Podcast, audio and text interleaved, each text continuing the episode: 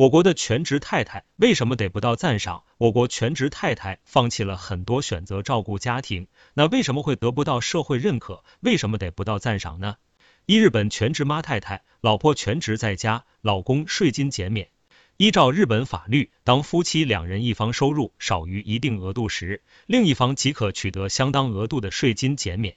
而日本女性的工资也普遍低于男性。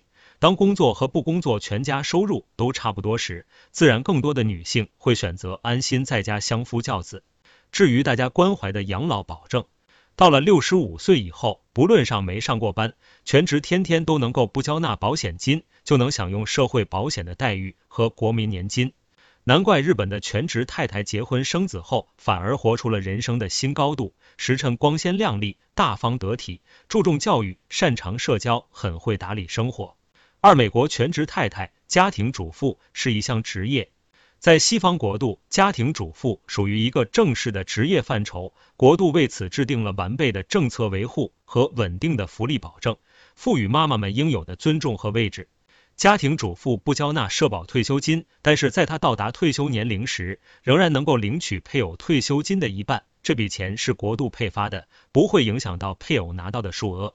只需家庭中有一人工作，妻子和不满十八岁的孩子都能够享用医疗保险。三、韩国政府提供培训课程，并有奖金补贴。在韩国，政府部门会向全职太太们提供摄影。法律等课程，培育民间监视员，告发违法行为，并每次支付给他们最低五万韩币，约三百元钱奖金。四、德国国度发薪水，丈夫受优惠。德国全职妈妈每个月能领到国度发放的津贴三百欧，约合钱二二一零，老公也能够享用一定金额的税费优惠。两项加起来，每月最多可享用一千欧元左右，约合钱七千四百的国度补贴。五、法国全职妈妈津贴到位，和德国的状况差不多。法国政府每个月也会发放给全职妈妈们一笔一千欧元左右，约合前七千三百的政府补贴，已包含两百欧住房津贴。这个收入跟普通的上班族也没太大的差异了，最少吃饭生活都不成问题。生活中的其他优惠照顾也是无处不在。比如说，全职妈妈假如带孩子出门，一同乘坐交通工具还能够打折，三个孩子七折，四个六折，七个三折。好吧，我看到七个惊呆了。要是津贴跟孩子数量成正比，六，意大利政府让你没有后顾之忧，这下真的是津贴跟孩子数量成正比了，不止享用政府补助，而且每多一个孩子就多一份补助。另外，假如全职妈妈没犯错，但丈夫想离婚。丈夫就会被法官判付给全职妈妈一定的生活费，直到她找到工作或新老公。假如在哺育孩子的过程中，老公不幸逝世了，政府还会付给全职妈妈丈夫生前三分之二的工资，直到本人逝世。同时，国度还会补助他的子女，不断到十八岁。这意大利才是真真正正的意大利啊！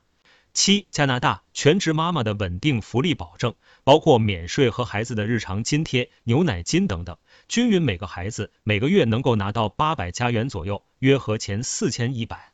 假如以两胎计算，全职妈妈们一年能拿到的国度补贴至少有三瓦到五瓦加元，约合钱十六瓦到二十六瓦。